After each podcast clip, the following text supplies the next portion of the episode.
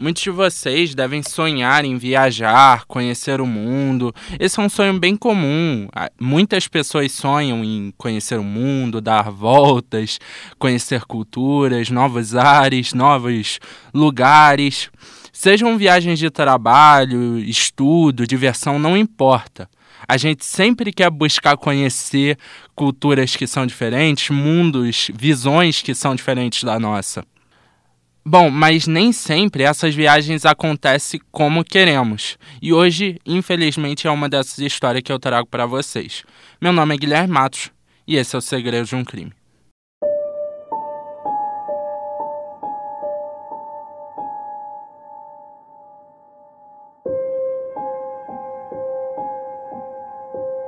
Bom, para começar essa história, voltaremos lá para a União Soviética, no dia 2 de fevereiro de 59. Nove estudantes decidem ir esquiar. Sete homens e duas mulheres. Eles decidem subir a montanha Kolatsiak, ao norte dos Montes Urais, cerca de 1.300 quilômetros de Moscou. O grupo era liderado por Igor Dyatlov, o objetivo da viagem era chegar em Otorten, uma montanha que se encontrava a 10 quilômetros de onde ocorreu o incidente.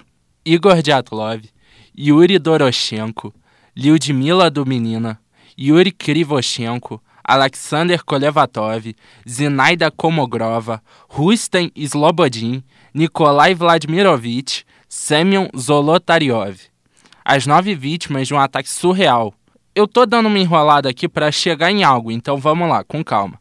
O grupo viaja de trem para Ivdel, cidade ao centro da província de Oblast. Eles desembarcam ali em 25 de janeiro. Eles tomaram um caminhão então para ir até Vizai, começando ali a marcha para Ortotem, no dia 17 de janeiro. Já no dia seguinte, Yuri, um dos membros da expedição, acaba ficando doente e decide voltar para casa. Já no dia 31, eles chegam à beira de um morro e decidem escalá-lo. Em um vale silvestre, eles acabam tomando a decisão de estocar comida e equipamentos extra para usar na volta. No dia seguinte, os esquiadores começam a descer o passo, só que devido a uma tempestade eles se perderam e acabaram chegando no Kolatsiank. Quando perceberam o equívoco, decidiram parar e montar um acampamento no declive da montanha. Todas essas informações sobre a viagem deles estava escrita em diários e câmeras que eles usavam ali. A viagem tinha como data de volta 2 de fevereiro. Igor deveria mandar uma mensagem telegráfica ao seu clube esportivo nessa data, chegando em Visay. Quando a mensagem não chegou, o clube achou até normal, porque é normal atraso nessas expedições. Oito dias depois, familiares começaram a dar aquela pressão nas autoridades para fazer alguma coisa por buscas, investigações. Então, os administradores do instituto mandaram o primeiro grupo de buscas.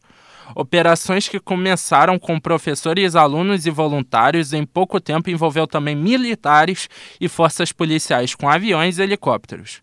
No dia 26, então, finalmente encontram um acampamento abandonado em Kolatsiak.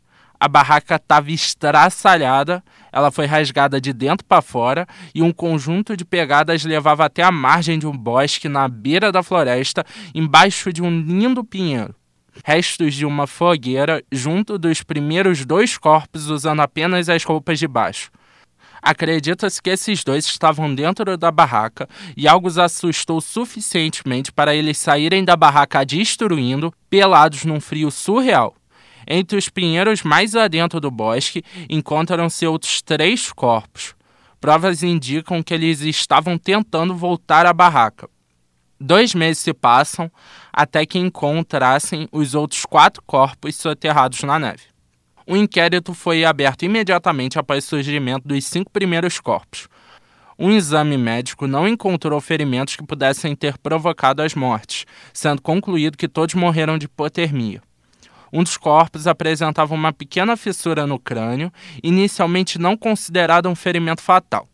O exame dos quatro corpos encontrados em maio mudou completamente o cenário. Três deles apresentavam ferimentos fatais, sendo dois com fraturas cranianas e dois com extensas fraturas torácicas. A força necessária para provocar tais ferimentos teria de ser extremamente alta com um dos especialistas comparando a força de uma colisão de um acidente de carro. O mais notável é que os corpos não traziam feridas externas, como se tivessem sido esmagados por um alto nível de pressão. Apenas um dos mortos tinha um ferimento externo considerável, que ele estava com a língua cortada. A análise das roupas identificou que eles continham um elevado nível de radiação, Lev Ivanov, chefe de investigação, disse durante entrevista em 1990 que nos meses de fevereiro e março de 59, diversas testemunhas, incluindo militares e meteorologistas, haviam relatado a visão de, abre aspas, esferas voadoras brilhantes, fecha aspas. Ivanov afirma, na mesma entrevista, que já na época do incidente imaginara haver algum tipo de relação entre os casos. Inicialmente especularam que o povo indígena Mansi poderia ter atacado e assassinado o grupo por invadir seu território, mas as investigações indicaram que a natureza das mortes não suportaria tal tese. Apenas as pegadas dos esquiadores eram visíveis, e elas não apresentavam sinais de combate corpo a corpo. Evidências sugerem que o grupo foi obrigado a deixar o acampamento durante a noite, quando já estavam dormindo, embora a temperatura estivesse baixa por volta de menos 25 a menos 30 graus Celsius.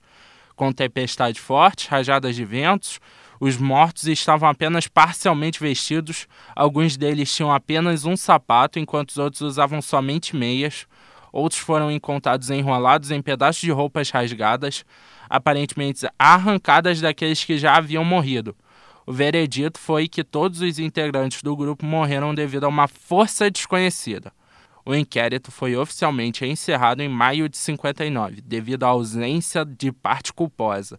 Os documentos relativos ao caso foram então arquivados, sendo divulgados ao público somente na década de 90. Ainda assim, em fotocópias com diversas partes ausentes. Muitas teorias acabaram surgindo durante toda essa investigação, e eu vou aproveitar aqui para trazer algumas para vocês para a gente imaginar um pouco, né? Bom, a mais pé no chão e a principal teoria é que os alpinistas teriam sido surpreendidos por uma avalanche. A avalanche teria atingido algum dos alpinistas de primeira e os que sobreviveram morreram de hipotermia, no cenário pós-apocalíptico ali que a avalanche causou. Eles teriam fugido da avalanche, mas ficaram sem equipamentos ou mantimentos. Porém, a área não era propícia a avalanches e estudiosos afirmam que vestígios de uma avalanche seriam perceptíveis por semanas até meses. Outra teoria que surgiu, é uma que eu já citei, teria sido a ação de algum indígena da tribo Mansi ou um serial killer, porém, como eu disse, não havia vestígios de outra presença ali. Não tinha vestígios de algum algum contato, alguma violência, algum combate, nem pegadas sem ser dos alpinistas. Também tem gente que acredita numa briga dentro do grupo violenta que teria chegado a essa situação extrema, mas é uma teoria assim sem pé nem cabeça. Já no mundo das possibilidades, a gente brinca com teorias mais ousadas, acreditam em interferência alien ou até de um Yeti. O próprio Discovery fez documentário levantando a teoria do Yeti.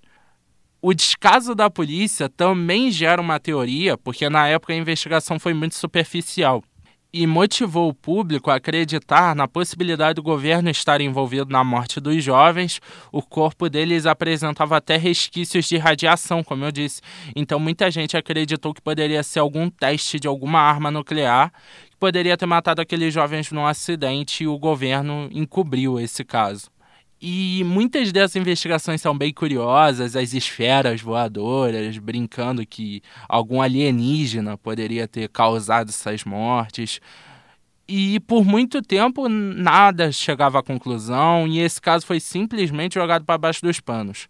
Mas a repercussão do caso é tanta que em 2019 o governo russo abriu uma nova investigação do caso e chegou novamente à conclusão que uma avalanche causou a morte do grupo mas as autoridades não forneceram nenhum detalhe técnico nem responderam aos buracos da história. Uma das pontas soltas dessa hipótese, já mencionada, é que uma avalanche teria deixado muito mais indícios no local.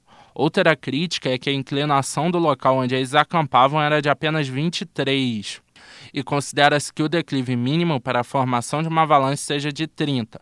Por fim, uma avalanche não seria capaz de causar os ferimentos observados como sumiço de uma língua de um dos corpos. Mas aí a gente chega em dois cientistas suíços, Alexander Purzin e Johann Gaum, do Laboratório de Simulação de Neve e Avalanche da Escola Politécnica Federal de Lausanne.